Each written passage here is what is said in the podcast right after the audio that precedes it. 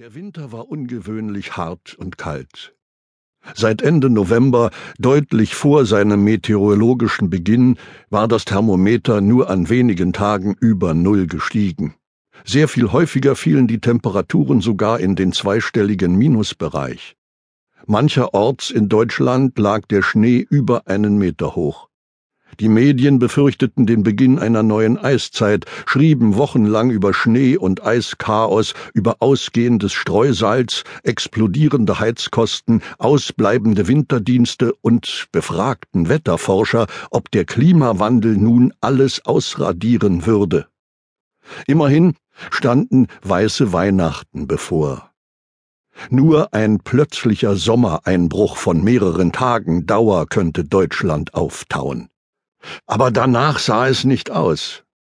An der Küste schon gar nicht, die in diesen Tagen und Wochen eher an Grönland erinnerte. Der stete Wind sorgte dafür, dass jede Menge arktische Luft aus Skandinavien herangepumpt wurde, was sich anfühlte, als befände man sich am Nordpol. Die Siele und Seen hatten sich längst in Schlittschuhbahnen verwandelt. Auf der einen Seite der deutschen Küste waren Teile der Ostsee gefroren. Auf der anderen Seite der Küste lag das Wattenmeer unter Eis. Beides geschah nur äußerst selten, und wer durch die Tag für Tag mit Eisbrechern freigeschaufelten Fahrrinnen mit einer Fähre nach Wangerooge fuhr und an Seehundbänken vorbeikam, musste sich wie ein Polarforscher fühlen. Der Schnee lag hoch, fast einen halben Meter, seit vor zwei Wochen ein regelrechter Blizzard über die Küste gefegt war und den Verkehr komplett lahmgelegt hatte. Nichts ging mehr. Häfen, Fährinnen, Autobahnen, Landstraßen, alles zugefroren.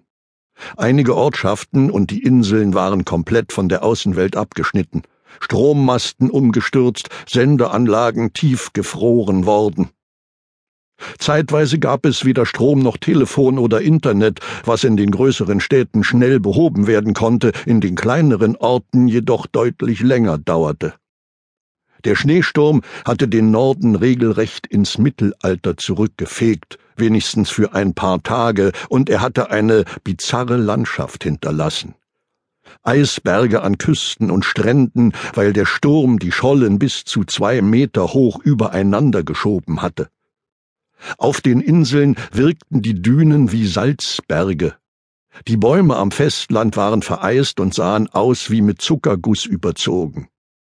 An den Ästen wuchsen die Eiszapfen wegen des beständigen Windes von der See beinahe horizontal, als habe ein Eisriese tief eingeatmet und über Ostfriesland hinweg gepustet, als habe die Schneekönigin selbst das Land mit einem Fluch gebannt.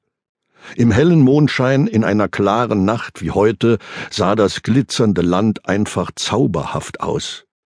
Wie aus irgendeiner Sage oder einem Fantasyfilm dachte Tom Jorgenson und schwitzte. Seine Hände waren klatschnass, was nicht gut war.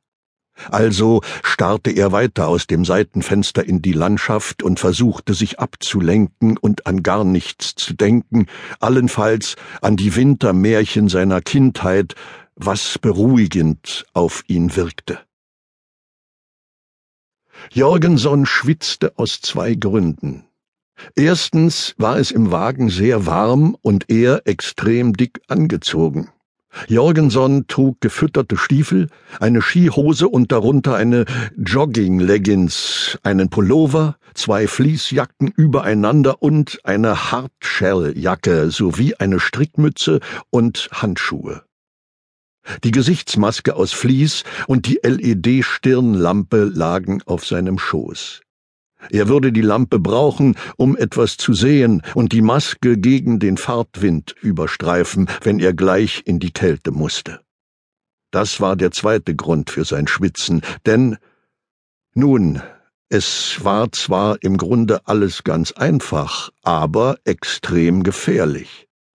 Ganz gleich, bei welchem Wetter und trotz aller Routine. Es war lebensgefährlich weswegen Tom Jorgenson der richtige Mann für den Job war. Jorgenson zurrte den Gurt fest, nicht den des Autos.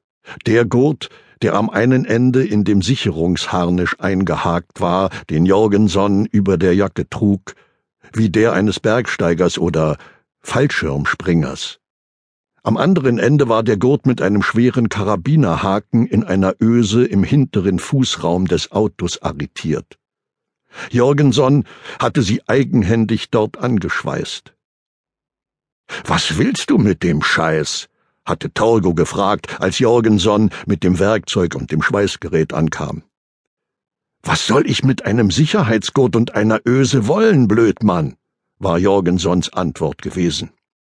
Torgo war nicht der hellste, aber auch nicht der dämlichste. Außerdem war er Profi auf seinem Gebiet und hatte früher Rennen gefahren. Sagte er jedenfalls. Wozu die Sicherung? Das nimmt doch alles nur Platz weg. Das schränkt die Beweglichkeit ein. Ich denke, du bist Profi. Genau deswegen, hatte Jorgenson gesagt und sich mit dem Schweißgerät an die Arbeit gemacht. Nun beugte er sich nach vorne und legte sich den Ziehfix auf den Schoß. Das mechanische Gerät sah im Grunde aus wie eine Luftpumpe und war schwer. Man schraubte es mit der Spitze in ein Türschloss und zog dann mit Kraft ein Gewicht nach hinten. Die Energie sorgte dafür, dass der komplette Schlosszylinder aus der Verankerung gerissen wurde. Jorgenson fühlte den Druck unter den Sicherungsgurten an der Brust, direkt über dem Herzen. Es war der Knauf einer Waffe.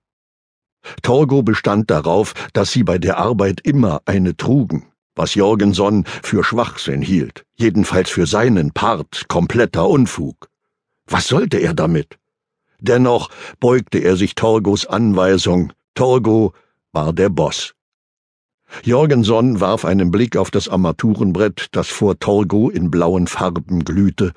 Der Wagen fuhr 120 Stundenkilometer mit ausgeschaltetem Licht, durch die Windschutzscheibe waren die roten Rückleuchten des Transporters zu erkennen. Wenige Augenblicke später auch die Hecktür und der Firmenaufdruck. Dann sagte Torgo, unter dessen Mütze und halb im Backenbart versunken das Kabel eines Headsets zu erkennen war, Fertig machen.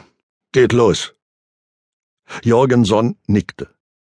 Paul auf dem Rücksitz nickte ebenfalls. Sie nannten ihn Paul, weil niemand wusste, wie er wirklich hieß. Der schmale Kerl stammte aus Rumänien. Seine Augen waren kalt und schwarz wie die Nacht. Er verstand kaum Deutsch, aber genug, um sich zu strecken und das Dachfenster zu öffnen. Sofort füllte sich der Innenraum mit lautem Rauschen und eisiger Kälte. Torgo hielt per Headset und Handy in einer Konferenzschaltung die Verbindung mit den beiden anderen Wagen, dem Bremser und dem Blocker. Der Bremser rollte gerade vorbei, überholte fast gemütlich, um nicht aufzufallen. Niemand sollte denken, dass er es besonders eilig hätte. Er passierte den Transporter, blinkte artig rechts und setzte sich vor ihn. Vollkommen unauffällig, in noch gemütlicherem Tempo zuckelte der Blocker heran, der ein Ausbrechen oder Überholen des Transporters verhindern sollte und sich deswegen in aller Ruhe auf der Überholspur links neben ihn setzte. Wahrscheinlich zeigte sein Tacho gerade mal fünf Stundenkilometer mehr an als der des Transporters. Schließlich erhöhte Torgo leicht das Tempo. In dem Moment, in dem der Transporterfahrer im Außenspiegel vermutlich von den Lichtern des auf der Überholspur herangleitenden Blockers irritiert wurde. Torgo drosselte das Tempo wieder, als sie den Windschatten des Lieferwagens erreichten und sie nur noch etwa drei Meter von dessen Stoßstange trennten. Sekündlich schrumpfte der Abstand. Zwei Meter fünfzig, zwei Meter, immer noch bei Tempo 120 lebensgefährliche Millimeterarbeit, von der vor allem ein Leben abhängen würde, Jorgensons. Jorgenson zog die Skimaske über. Er zog die Stirnlampe darüber und schaltete sie ein. Go! sagte Torgo konzentriert und starrte nach vorne wie die Schlange auf ein Kaninchen. Jorgenson richtete sich auf und nahm den Ziehfix in die linke Hand.